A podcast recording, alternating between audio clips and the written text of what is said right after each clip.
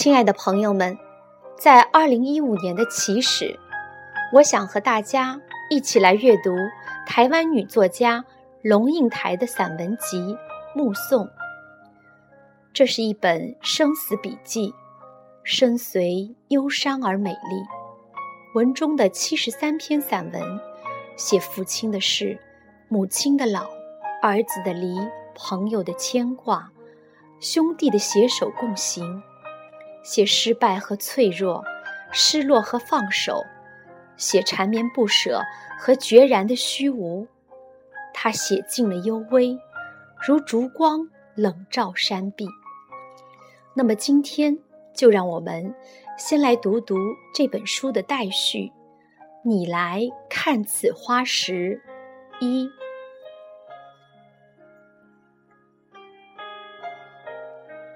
整理。卧房抽屉的时候，突然发现最里头的角落有个东西。摸出来一看，是个红色的盒子。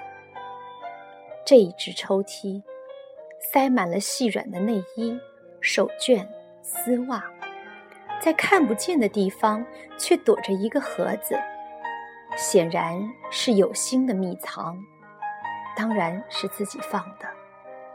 但是藏着什么呢？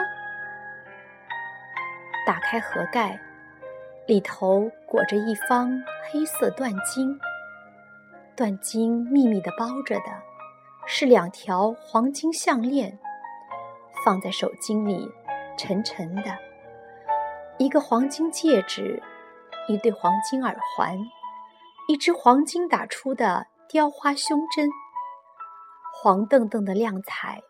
落在黑色缎面上，像秋天的一撮桂花。我记得了，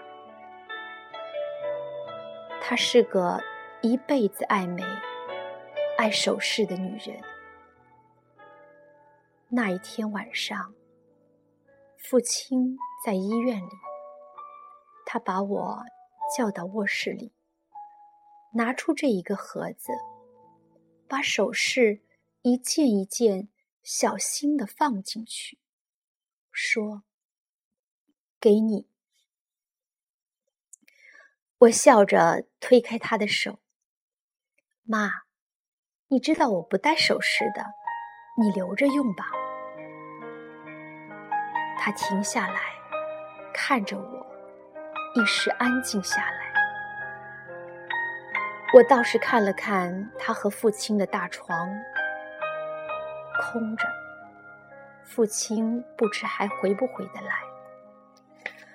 床头墙上挂着从老家给他们带来的香绣，四幅并排：春兰、夏荷、秋菊、冬梅，淡淡的绯红带青，压在月白色的丝绸上，俯视着一张。铺着凉席的双人床，天花板垂下来的电扇微微的吹着，发出清风的声音。这房间仍旧一派岁月绵长、人间静好的气氛。他悠悠的说话了：“女儿，与其到时候……”不知道东西会流落到哪里，不如现在清清醒醒的交给你吧。他把盒子放在我手心，然后用两只手一上一下含着我的手，眼睛却望向灰淡的窗外，不再说话。把盒子重新盖上，放回抽屉里层。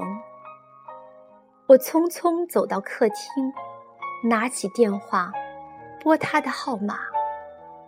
接通了，铃声响起。我持着听筒走到面海的阳台，夕阳正在下沉，海水如万片碎金。动荡闪烁，直直看出去，越过海洋，越过山雨，越过云层，一重一重飞跃的话，应该是澳门，是越南，是缅甸，再超越，就是印度，就是非洲了。台湾在日出的那头，其实是我站在阳台，怎么都看不见的另一边。我握紧听筒，对着金色的渺茫，仿佛隔海呼喊：“是我，小金，你的女儿，你记得吗？”